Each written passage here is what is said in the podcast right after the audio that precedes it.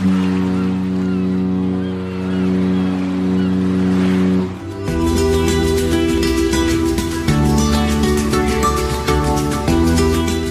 Tricks, der Kreuzfahrt-Podcast. Mit Jerome Brunel außerdem mit dabei Franz Neumeier. Grüß dich, Franz. Hallo. Hallo Jerome. Wieder ist eine Woche rum. Unsere Ausgabe Nummer 5 mittlerweile schon. Das geht ja echt schnell, dadurch, dass wir ja jetzt jede Woche senden. Wenn man unterwegs ist auf einem Kreuzfahrtschiff, dann äh, hat man meistens ein Problem. Ich hatte das zumindest immer, nämlich Internet. Man möchte ja, wenn man Crewmitglied ist, auch ab und zu Kontakt zu den Lieben daheim aufnehmen. Das war immer ziemlich schwierig. Ich erinnere mich, wenn wir in einem Hafen waren, das erste, was ich gemacht habe, mein Laptop ausgepackt, ganz hinten ans Schiff gegangen, geguckt, kriege ich da irgendwo ein kostenloses WLAN? Nein, dann ganz nach vorne äh, an den Pool gegangen, den es da für die Crew gab, da das äh, aufgeklappt, geguckt, wieder kein Internet, also vom Schiff runter in die Halle rein, gibt's da vielleicht Internet, wieder nix und dann war man ganz enttäuscht. Ist das mittlerweile besser geworden? Ja, ich bin ja immer noch der Überzeugung, dass man im Urlaub eigentlich die Finger von Internet lassen sollte. Also ähm, nein, so nein, diese, nein. diese, diese Facebook-Sucht einfach Ja. mal für eine Woche außen vor lassen. Ähm, äh, Internet, E-Mail, äh, einen guten Mann sein. Aber natürlich, ich, bin- ich bin jetzt selber natürlich auch ein, ein, ein Online-Junkie schon zwangsläufig, weil ich natürlich meine Website auch nicht einfach eine ganze Woche oder noch länger allein lassen kann. Ähm, da müssen News geschrieben werden, zumindest das Allernotwendigste. Ich muss auch ab und zu mal gucken, ob alles in Ordnung ist, ob die Seite überhaupt noch da ist. Ähm, also klar, immer mehr Leute brauchen Internet tatsächlich auch im Urlaub und wollen nicht darauf verzichten. Und deswegen wird es Gott sei Dank auch besser, nach wie vor, nach und nach. Aber an Bord, also der Internetzugang, den die Reedereien bereitstellen, der ja nun mal über eine sehr teure Satellitenverbindung, also auch für die Reedereien sehr teure Satellitenverbindung läuft, kostet einfach eine Menge Geld. Na, da muss man irgendwo zwischen äh, 30 und, und 80 Cent pro Minute äh, rechnen und das bei keiner besonders hohen Geschwindigkeit. Günstiger fährt man natürlich, wenn man irgendeine Verbindung an Land findet bei einem Landgang, aber wer möchte schon beim, beim Landgang in einem wunderschönen, weiß nicht, auf einer griechischen Insel seinen Laptop in den Rucksack packen und dann durch die Gegend ziehen und nach einem, nach einem Café mit Free Wi-Fi suchen, äh, ist jetzt nicht so die richtig große Freude. Also es ist nach wie vor ein bisschen mühselig, auf Kreuzfahrt online zu gehen, wenn man nicht sehr viel Geld ausgeben will. Das ist nämlich das Problem, wenn man nicht sehr viel Geld ausgeben möchte. Denn für viel Geld bekommt man durchaus ähm, Internetanschluss an Bord. Bei manchen Kabinen ist es sogar mittlerweile im Preis mit inbegriffen. Ja, aber das ist dann doch sehr, sehr selten. Also tatsächlich im Preis mit inbegriffen fällt mir jetzt im Moment gar keine Reederei ein. Doch, tui. Internet? Nee. Ja. Für Swe- okay, ja, bei den, bei den Suiten. Bei den äh, Suiten, und, ja. Aber auch nicht in der Suite, sondern soweit ich weiß, nur in einer bestimmten Lounge an Bord. Aber das glaube ich, schon mal okay. Princess Cruises hatte es mal für, für bestimmte Statuskunden, die irgendwie einen besonders hohen äh, Status hatten, haben das aber irgendwann wieder abgeschafft. Also wirklich komplett freien Internetzugang ist schwierig zu bekommen, aber es gibt natürlich schon Möglichkeiten. Also ähm, es gibt zum Beispiel also AIDA, Dialman und witzigerweise auch Phoenix, was man jetzt da gar nicht so erwarten würde, ähm, haben inzwischen Internet-Flatrates. Die sind zwar nicht ganz billig, ähm, aber ich kann dann tatsächlich für einen festen Betrag, also ich, ich gucke hier gerade bei AIDA, äh, kostet mich eine Tagesflatrate immerhin 55 Euro oder eine Wochenflatrate äh, Flatrate 159 Euro. Aber da kriege ich dann immerhin äh, für eine Woche äh, Kreuzfahrt für 159 Euro völlig freien Internetzugang. Ähm, das ist schon mal gar nicht so schlecht. Bei Daimler kostet es knapp 200 Euro. Bei Phoenix bin ich sogar bei 250 Euro die Woche. Also so in den Dimensionen kriege ich immerhin schon mal eine Flatrate. Ähm, was ja schon mal ein großer Fortschritt ist im Vergleich zu diesen Minutenpreisen, die zum Teil ja ähm, wirklich beeindruckend, beeindruckend teuer sind, wenn ich, wenn ich da so denke, so in der Größenordnung bis zu 58 Cent für eine Minute. Und wenn ich dann Pech habe, dann ist die Geschwindigkeit so langsam, dass ich also schon zum Laden von meinem Google Mail irgendwie so drei, vier Minuten äh, erstmal ausgeben muss, bevor ich überhaupt die erste E-Mail angucken kann. Ähm, das ist schon so ein bisschen, äh, bisschen schwierig und trickreich. Warum also ist das eigentlich so teuer? Warum ist auf Schiffen Internet so wahnsinnig teuer? Liegt es an Ah ja, Verbindungen über Satellit? Ja, natürlich. Also, naja, also zum Teil liegt es an den Verbindungen über Satellit. Natürlich hat jedes Schiff Satellitenverbindung schon, weil die Reederei das selber ja auch für ihre, zum Beispiel für ihre Kreditkartenabrechnung, für die Verbindung äh, zum, zu, zum, zum Reedereisystem und so weiter ohnehin hat. Aber darüber laufen natürlich auch die Internetverbindungen. Ähm, und so ein, so ein, so ein Satellitenablink, der kann schon mal 50.000 Euro gerade für einen Monat kosten an Gebühren, also für die Reederei. Ja, und natürlich versucht sie das dann von ihren Passagieren so ein bisschen zurückzuholen. Ähm, wobei schon auffällt, dass natürlich ähm, die Preisspannen da sehr, sehr groß sind. Also da kann dann die Minute kostet dann irgendwo zwischen, ja, zum Beispiel 13 Cent bei Hurtigruten oder, oder auch mal auch nur 8, äh, 8 Cent, äh, wenn man günstiges äh, Paket bei MSC nimmt äh, bis rauf zur, zur Standard, zum Standardbetrag von ungefähr 58 Cent bei den meisten amerikanischen Reedereien, wenn ich mit Minutenabrechnung arbeite. Ähm, also da verdient die Reederei schon möglicherweise an der einen oder anderen Stelle auch nochmal äh, einen kleinen Golddukaten oder zwei äh, über die Internetverbindungen. Ähm, aber der Trend ist generell dazu da, dass es günstiger wird, auch weil die Reedereien natürlich merken, dass ihre Passagiere das verlangen, dass sie das wollen. Diese äh, Omnipräsenz von Facebook, äh, die ist nicht mehr wegzudiskutieren und die Leute wollen das auch im Urlaub haben. Und deswegen gibt's da äh, Entwicklungen, wo es günstiger. Also das spannendste Projekt im Moment, was es eigentlich gibt, ist bei Royal Caribbean, äh, die auf äh, der Allure of the Seas, äh, Oasis of the Seas, ein völlig neues äh, System ähm, jetzt gerade eingeführt, ich weiß nicht, ob es schon in Betrieb ist, aber installiert ist es auf den Schiffen äh, für die Karibik, also auch nur für Fahrgebiet Karibik, ähm, wo es dann tatsächlich für, ich habe den Betrag nicht mehr in Erinnerung, ich denke für 100 Dollar oder sowas eine komplett Flatrate und zwar High-Speed Flatrate, also DSL-Geschwindigkeit äh, permanent mit dem Handy online sein, mit dem Laptop, äh, ja, sowas wie, äh, Skypen oder solche Dinge völlig problemlos machen kann.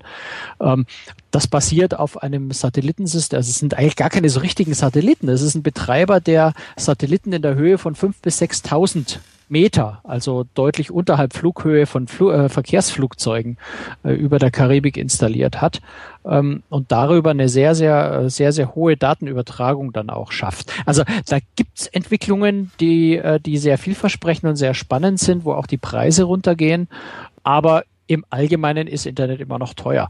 Das heißt, ich muss mir was einfallen lassen, wenn ich auf dem Schiff unterwegs bin und ich möchte aber gerne meinen Eltern die neuesten Urlaubsfotos ja. zumailen und so weiter, was ja auch schon ordentlich Daten frisst, da muss ich andere Lösungen finden. Ja gut, eine Variante sind natürlich die, die Minutenpakete, die die Reedereien anbieten. Also wenn ich, äh, nehmen, greifen wir einfach irgendjemanden mal, nehmen wir, nehmen wir Carnival Cruise Lines hier raus, die sind von ihren Preisen relativ äh, typisch für amerikanische Reedereien. Wenn ich da eine Einzelab also die Abrechnung ganz normal äh, pro Minute abrechnen lasse, dann kostet mich das 75 Dollar Cent ähm, pro Minute.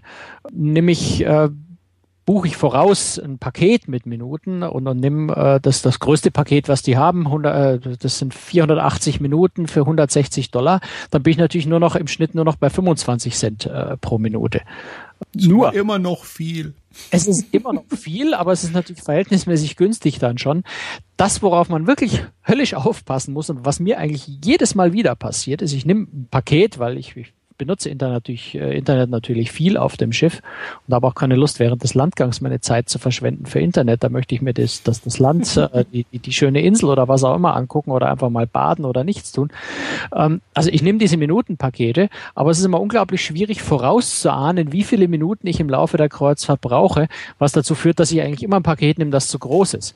Und wenn ich dann äh, mir ein Paket nehme, wo mir am Ende die Hälfte der Zeit übrig bleibt, dann bin ich am Ende teurer gefahren, als wenn ich die ganz triviale, vermeintlich fürchterlich teure Abrechnung pro Minute genommen hätte. Mhm. Ähm, und das ärgert einen dann am Ende, wenn man dann am letzten Tag da sitzt und die letzte halbe Stunde mit, mit, mit Spielereien und äh, YouTube-Video gucken verbringt, nur um der Reederei die Minuten nicht zu schenken, äh, aber sie in Wirklichkeit gar nicht gebraucht hätte. Also da muss man auch so ein bisschen aufpassen, äh, dass man lieber ein zu kleines als ein zu großes Paket nimmt oder tatsächlich rein nach Minutenabrechnung, obwohl es auf den ersten Blick teuer erscheint, äh, macht, weil man am Ende günstiger fährt. Wirklich günstiger ist natürlich einfach, wenn man an Land äh, sich eine Internetverbindung sucht.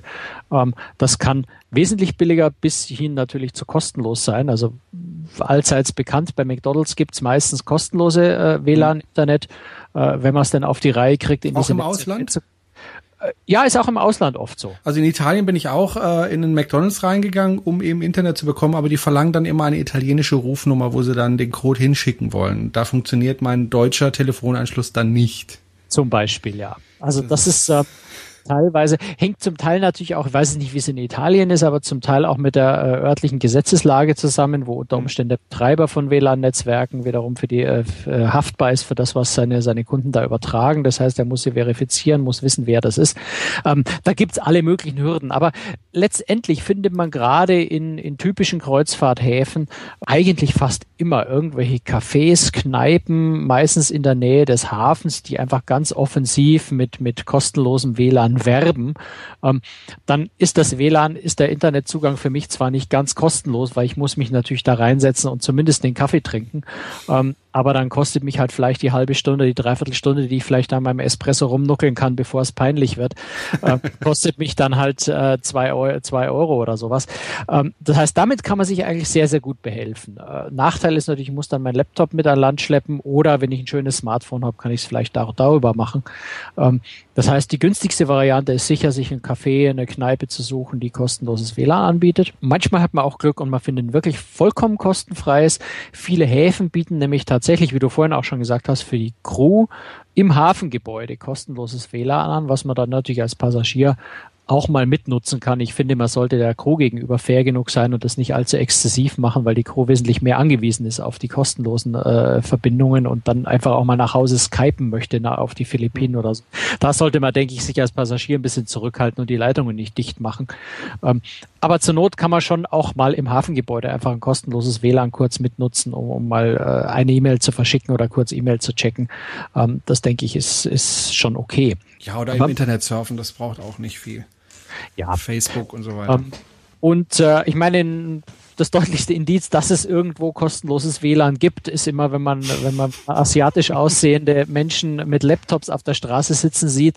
Das sind dann in der Regel Crewmitglieder, die irgendwo ein kostenloses WLAN gefunden haben. Ist immer ein sehr, sehr gutes Indiz. Also wenn, wenn äh, Crewmitglieder in größeren Mengen mit dem Smartphone in der Hand oder, oder auch mit Laptop auf den Knien äh, irgendwo sitzen, dort ist garantiert irgendwo kostenloses WLAN. Man kann sich ja auch eine SIM-Karte des jeweiligen Landes kaufen. Ja, das ist natürlich, ähm, also auf einer Kreuzfahrt ist es ein bisschen mühselig, weil normalerweise bin ich auf der Kreuzfahrt natürlich nicht nur in einem Land und wenn ich dann äh, westliches Mittelmeer mache und dann in Frankreich, Spanien, Italien und, und Tunesien anlege, dann müsste ich mir vorher vier verschiedene SIM-Karten aus vier verschiedenen Ländern besorgen. Ähm, was teilweise auch gar nicht so einfach ist, diese Karten zu bekommen. Da muss man dann über irgendwelche mehr oder weniger dubiosen Anbieter bei eBay diese Karten bestellen und hoffen, dass sie am Ende funktionieren. Also wer regelmäßig auf Kreuzfahrt geht oder, oder regelmäßig bestimmte Länder bereist, äh, macht das sicher Sinn. Ansonsten ist der Aufwand und zum Teil natürlich auch die Kosten dann zu hoch. Oft zahlt man dann einfach eine Freischaltgebühr für eine SIM-Karte von 25 Euro. Was habe ich davon, wenn ich 25 Euro allein für die Freischaltung zahle? So viel kann ich gar nicht äh, im mhm. Bordnetz nutzen, um, um äh, so viel tatsächlich ausgeben zu müssen. Also das lohnt sich oft dann nur, wenn man häufig dort ist.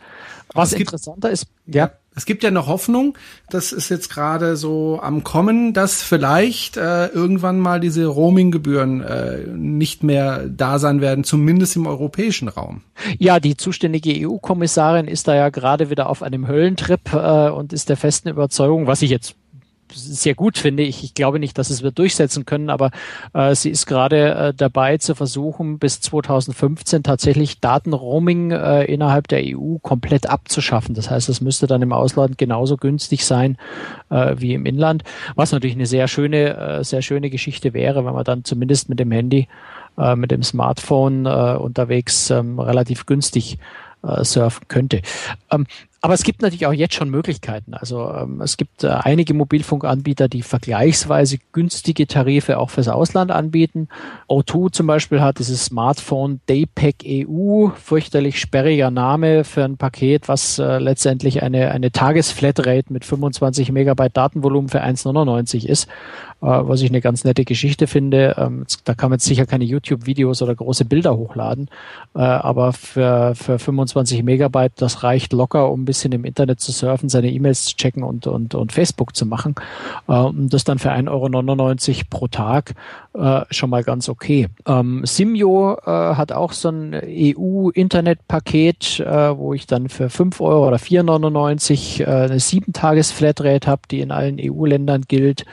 Ähm, also da hat, da gibt's äh, teilweise bei den, äh, bei den Mobilfunkanbietern schon ganz brauchbare Lösungen, unabhängig von dem vorhandenen äh, Tarif. Äh, und das ist was, was ich schon genutzt habe und was ich sehr, sehr praktisch finde, äh, ist tatsächlich von TUI.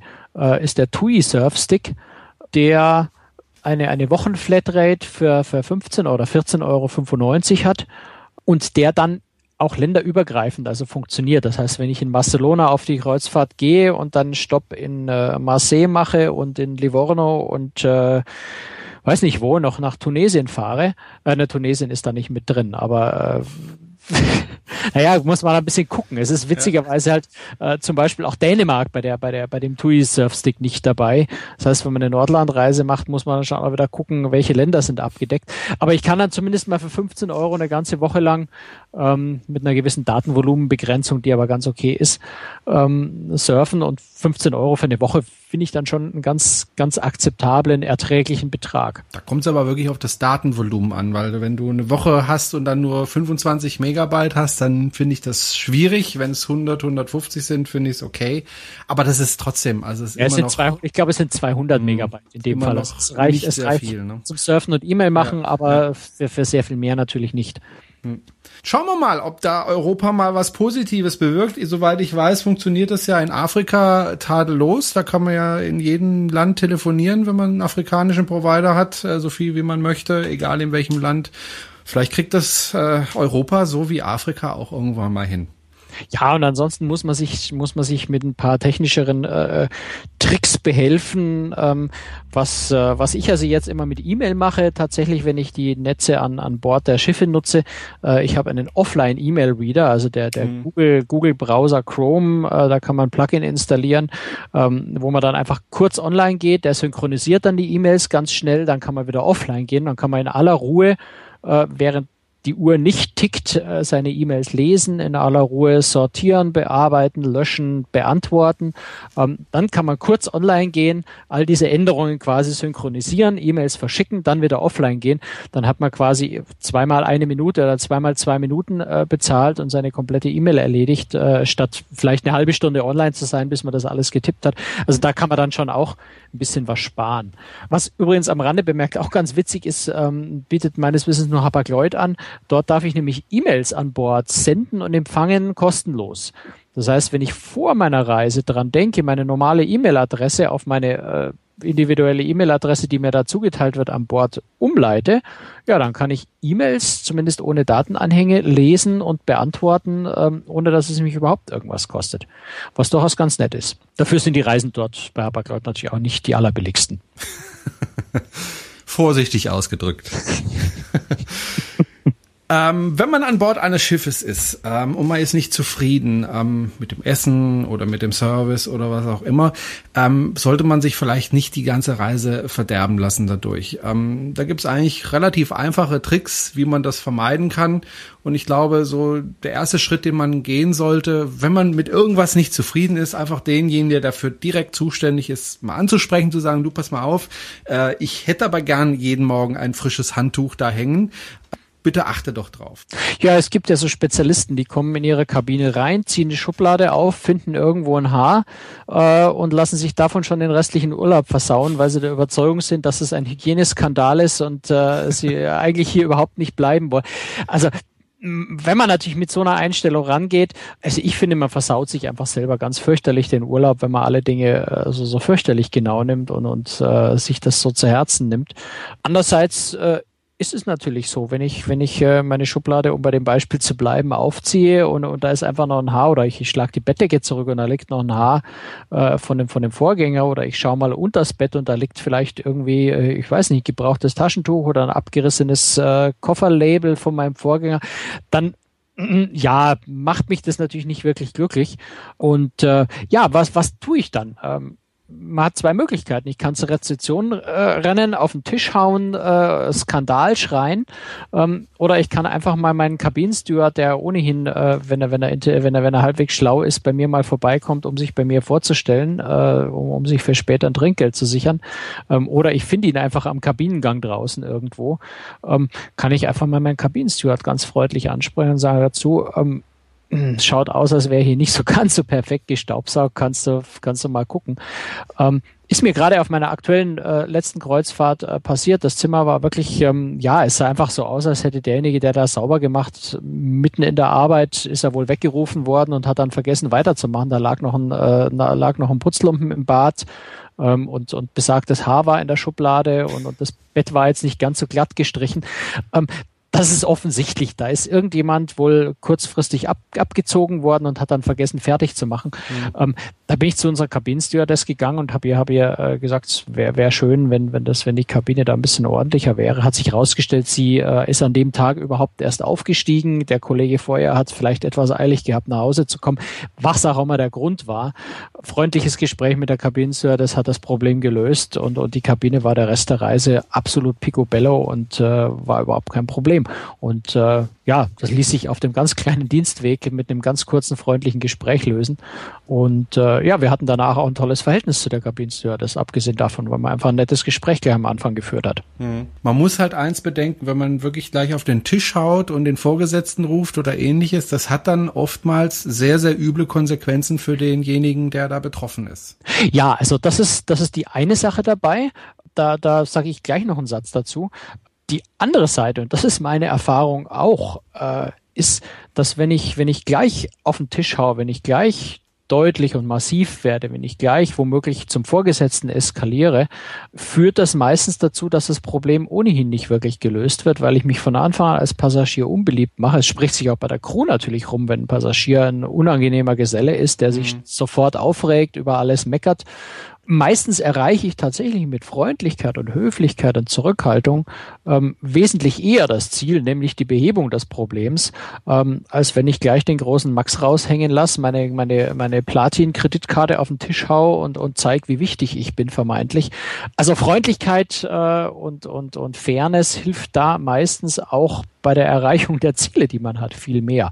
Ähm, aber was, was ich tatsächlich finde, was, was der ganz entscheidende Grund ist, warum man äh, sich ein bisschen zurückhalten sollte, auch wenn die Beschwerden äh, vielleicht absolut gerechtfertigt sind, vielleicht auch größere Probleme sind, sind tatsächlich die Konsequenzen, die für, für Crewmitglieder entstehen. Ein Kreuzfahrtschiff ist natürlich etwas, wo, wo eine ganz, ganz straffe äh, Führungsregie äh, da ist, wo es ganz wenig Toleranz für Fehler und Probleme gibt, einfach weil alles auf sehr engem Raum sitzt, weil es wenig Möglichkeiten gibt, Proble äh, echte Schwierigkeiten zu regulieren. Das heißt, wenn ein Vorgesetzter einfach den Eindruck kriegt, ein Mitarbeiter funktioniert nicht richtig und, und bringt seine Leistung nicht, dann wird da nicht lange zugesehen. Da wird auch nicht lange diskutiert. Wenn die Verstöße gravierender sind, äh, dann wird einfach, ja, ein Kellner kriegt dann einfach gleich mal, wenn er schlechte Bewertungen kriegt, äh, auf der nächsten Kreuzfahrt eine Strafversetzung. Das bedeutet dann eben, dass er nicht äh, fünf Tische mit Amerikanern ganz vorne im Restaurant, in der Nähe des Restaurants, wo er kurze Laufwege zur Küche hat, bedient, sondern der wird dann nach hinten versetzt, kriegt zehn Tische mit lauter Deutschen, die üblicherweise kein Trinkgeld geben und die am allerweitesten von der Küche weg, äh, weg sind, sodass er die dreifachen Laufwege hat. Das ist für den Kellner eine richtig üble, böse Strafe, die ihm richtig wehtut. Ähm, und das ist was, was man als Passagier, glaube ich, absolut bedenken sollte, wenn man sich irgendwo beschwert über ein Crewmitglied, ähm, dass es sehr, sehr heftige und im Zweifel unverhältnismäßige Konsequenzen haben kann. Oder es heißt einfach im nächsten Hafen, äh, liebes Crewmitglied, äh, tschüss. Im Extremfall auch das natürlich. Also wenn, äh, wobei das sicher jetzt nicht, nicht bei einer kleinen Beschwerde gleich passiert, ähm, aber wenn ein paar Sachen zusammenkommen, äh, kann das schon mal dazu führen, dass das Crewmitglied auch ohne große eigene Schuld äh, tatsächlich seine Kündigung auf den Tisch kriegt. Ähm, und insofern sollte man tatsächlich bei Problemen immer erstmal das betreffende Crewmitglied ansprechen, ähm, und zwar in Idealfall einfach halbwegs freundlich. Natürlich kann man irgendwann deutlich werden, wenn das Problem sich nicht behebt äh, und wenn der, wenn, wenn, wenn äh, der Kellner, die Kabinenstewardess, wer auch immer, äh, gar nicht reagiert und man überzeugt ist, dass man im Recht ist, kann man natürlich schon auch mal zu dem Vorgesetzten gehen, äh, um das Problem zu beheben. Also man sollte sich äh, natürlich nicht alles gefallen lassen, keine Frage, ähm, aber schon auch so ein bisschen an die Leute denken mit denen man da umgeht. Aber ich denke mal, Beschwerden sind doch ähm, auf Kreuzfahrtschiffen eher die Ausnahme, oder? Naja, es gibt so, äh, es gibt so ähm, berufsmäßige Beschwerdeführer. es gibt so Leute, die finden einfach in jeder Suppe das Haar, äh, selbst wenn keins da ist. Ähm, es gibt auch Leute, die äh, immer glauben, sie seien im Recht. Und, und ich möchte mich jetzt da gar nicht so, äh, möchte jetzt da gar nicht so arrogant klingen, aber es gibt ganz viele Leute, die lesen auch die Reisebedingungen nicht so richtig. Ähm, die gehen dann äh, beispielsweise bei MSC oder bei Costa äh, an, an Bord und merken dann äh, am Ende der Reise, hoppla, da wird ja von meinem Bordkonto Trinkgeld abge oder, oder Serviceentgelt, wie es dort heißt, abgebucht, ähm, gehen dann zur Rezeption, hauen auf den Tisch, führen sich fürchterlich auf, was der Reederei einfallen würde, hier Serviceentgelt zwangsmäßig abzubuchen, wo, sie, wo sie das doch überhaupt nicht geben wollten. Es steht einfach in den Reisebedingungen drin, dass das so ist, äh, ist Teil des, Vertra Teil des Reisevertrages. Und dann macht es natürlich auch überhaupt keinen Sinn, äh, sich über was aufzuregen, was man vorher unterschrieben hat, nur weil man es nicht gelesen hat und weil man sich nicht informiert hat, ähm, dann möglicherweise noch einen armen Rezeptionisten anzubrüllen, der da absolut überhaupt nichts dafür kann.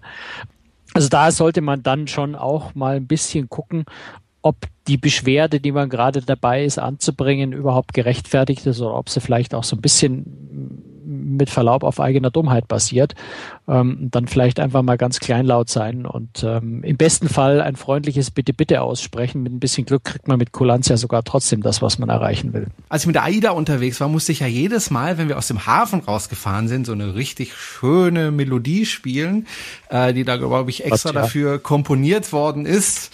Ich habe einmal äh, weil ich Lust hatte, was anderes gespielt und gleich einen auf den Deckel bekommen. Äh, diese Ausreise-Musiken, äh, die da immer gespielt werden, ähm, ist das wirklich auf allen Schiffen so? Also ich bin da, ich bin da ja emotional vorbelastet, was diese Auslaufmusik angeht. Nein, es ist und ich sage jetzt Gott sei Dank nicht nicht auf allen Schiffen, aber auf sehr vielen äh, tatsächlich so äh, Conquest of Paradise von Wengelis ist da sehr beliebt äh, oder Time to Say Goodbye, der Schmalz des Jahrhunderts mit Andrea Bocelli, äh, auch unglaublich beliebt. Ähm, Sail Away von Enya, glaube ich, läuft heutzutage bei AIDA oft. Ähm, TUI Cruises hat sich äh, von, von James Last und Unheilig dieses, dieses Lied Große Freiheit äh, neu arrangieren lassen. Ähm, bei Traumschiff, also Deutschland, weiß man ja, was für Melodie da läuft. Ähm, äh, ja, es sind ganz viele, äh, ganz viele Schiffe und für mich persönlich erschreckenderweise auch auf, auf teuren, großen Luxusschiffen. Äh, also wenn Windstar ausläuft, ähm, Star Clippers, ähm, ja, da hört der halbe, halbe Hafen diese Auslaufmusik mit, weil die ja, so aber das gehört doch dazu zum Auslaufen. Ich finde das fürchterlich. ich finde, ich finde, also ist meine persönliche, meine persönliche Meinung. Ich finde es einen äh, sehr, sehr emotionalen Moment, wenn das Schiff aus dem Hafen ausläuft. Ähm, also es ist für sich genommen schon so emotional, dass ich da eigentlich nicht noch, nicht noch eine Musik brauche, die mich da emotional rummanipuliert und mir irgendwelche Gefühle aufdrückt, äh, die mir diese Musik dann noch äh, bringen soll. Ich hänge da lieber meinen eigenen Träumen nach und möchte nicht, möchte nicht mit Musik beschallt werden. Ähm, ich finde das viel spannender, wenn, wenn man einfach das, das Plätschern, das Wasser, vielleicht auch das, das, äh, das Winken der Leute am Ufer, das Jubeln der Leute äh, am Ufer, die da vielleicht stehen. Ähm, also wirklich so diesen, diesen, diesen ähm, seefahrerischen Moment des Auslaufens erleben kann äh, und sich da nicht so von Musik überfluten lässt. Ich weiß schon, was ich dir zu Weihnachten schenke, Ohrstöpsel. Na, da gibt mir die ganze andere Atmosphäre ja auch verloren. Ne? Äh, ich weiß nicht, du hast, du hast es ja an, an Bord so ein bisschen aus der anderen Perspektive erlebt. Wie wichtig ist den Leuten das denn? Also ich hatte nicht den Eindruck, dass es denen furchtbar wichtig war. Ähm, mich hat's genervt, weil das hieß nämlich für mich, ich musste immer beim Auslaufen an einer bestimmten Stelle sein, um diese Musik auszulösen und konnte dann gar nicht die Hafenausfahrt genießen. Also wenn du aus Malta zum Beispiel rausfährst, wunderschöner Hafen, ähm, da hast du keine Lust, da jetzt irgendwie mit dem CD-Player, dann haben wir wieder nicht richtig will, äh, herumzuhantieren, um diese Auslaufmusik zu spielen. Und ich hatte nicht den Eindruck, dass es die Leute groß interessiert. Also ich glaube, einmal habe ich sogar ganz vergessen, hat sich auch niemand beschwert, dass jetzt keine Auslaufmusik gekommen ist. Andererseits, wenn ich ins Internet gucke, dann ist es doch irgendwie immer wieder Thema dieser Auslaufmusik. Ja, also ich, ich habe bei Krustrix ja auch mal einen Beitrag zu dem Thema geschrieben. Äh, wie, man, wie man ahnen kann, äh, war meine Tendenz eher äh, kontra. ähm, habe auch ganz viele Kommentare drauf bekommen, äh, die auch aus ganz, in, in ganz unterschiedliche Richtungen gehen. Ne? Also das, äh, manche sagen, das Auslaufgedudel äh, meist viel zu laut, äh, einfach nur nervig. Ähm, anderer schreibt, äh, für mich ist die schönste Auslaufmelodie das Schiffshorn, äh, möglichst laut und möglichst tief brummend. Äh, ist auch so ein bisschen meine Meinung, aber man kriegt dann natürlich auch Kommentare, die sagen, äh, ich bin pro Auslaufmusik beim Ablegen, äh, Conquest of Paradise, Gänsehaut pur, einfach toll. Ja, ich kann es ich kann's nachvollziehen, ich kann es verstehen. Ähm, ich persönlich ähm, ja, gehöre eher zur Fraktion, die gerne einfach das äh, Schiffshorn hören ähm, und ansonsten äh, ihre eigenen Gefühle entwickeln. Ich muss mir da gar kein Gefühl irgendwie aufoktroyieren lassen von, von der Melodie. Also ich glaube, man kann es nicht jedem recht machen. Also es ist genau wie mit der Disco. Den einen ist sie zu laut und den anderen ist sie viel zu leise. Egal wie du es machst, du wirst immer die eine Hälfte der Gäste haben, die sagen, die sich halt beschweren. Ja, was ich was was ich persönlich klasse finde, womit ich gut leben könnte, ist, wenn man wenn man die Auslaufmusik nicht überall spielt. Ja, also wenn man sagt, mhm. am Pooldeck Auslaufmusik, auf der Promenade Lautsprecher auslassen, dann stelle ich mich gerne unten auf Deck 5 oder 4 äh, auf, aufs äh, Promenadendeck genießt das Auslaufen von dort oder, oder vorne auf dem, auf dem Aussichtsdeck irgendwo nach vorne raus, ähm, dass man dort die Lautsprecher einfach auslässt, äh, um die Menschen, die es nicht hören wollen, zu verschonen, fände ich jetzt äh, ganz sympathisch. Ich glaube, das ist auch auf manchen Schiffen so. Ich meine sogar auf der Aida Aura. Da kannst du auch die Auslaufmusik nicht überall hören wenn ich mich richtig erinnere. Ja, es ist Gott sei Dank, also es ist nicht, es ist nicht überall so ähm, und und das finde ich auch ganz angenehm. Und es gibt auch Reedereien, die äh, gar keine Auslaufmusik haben, also die das einfach gar nicht machen. Gut, ähm, das war die fünfte Folge von Cruistricks, der Kreuzfahrt-Podcast. Wenn es Ihnen gefallen hat, dann empfehlen Sie uns doch bitte weiter. Bewerten Sie uns in iTunes, am besten mit fünf Sternen oder auch vier, wie Sie meinen. Und äh, wir hören uns in einer Woche wieder. Das war's. Dankeschön, Franz Neumeier. Und bis zum nächsten Mal. Ja, Servus. Tschüss.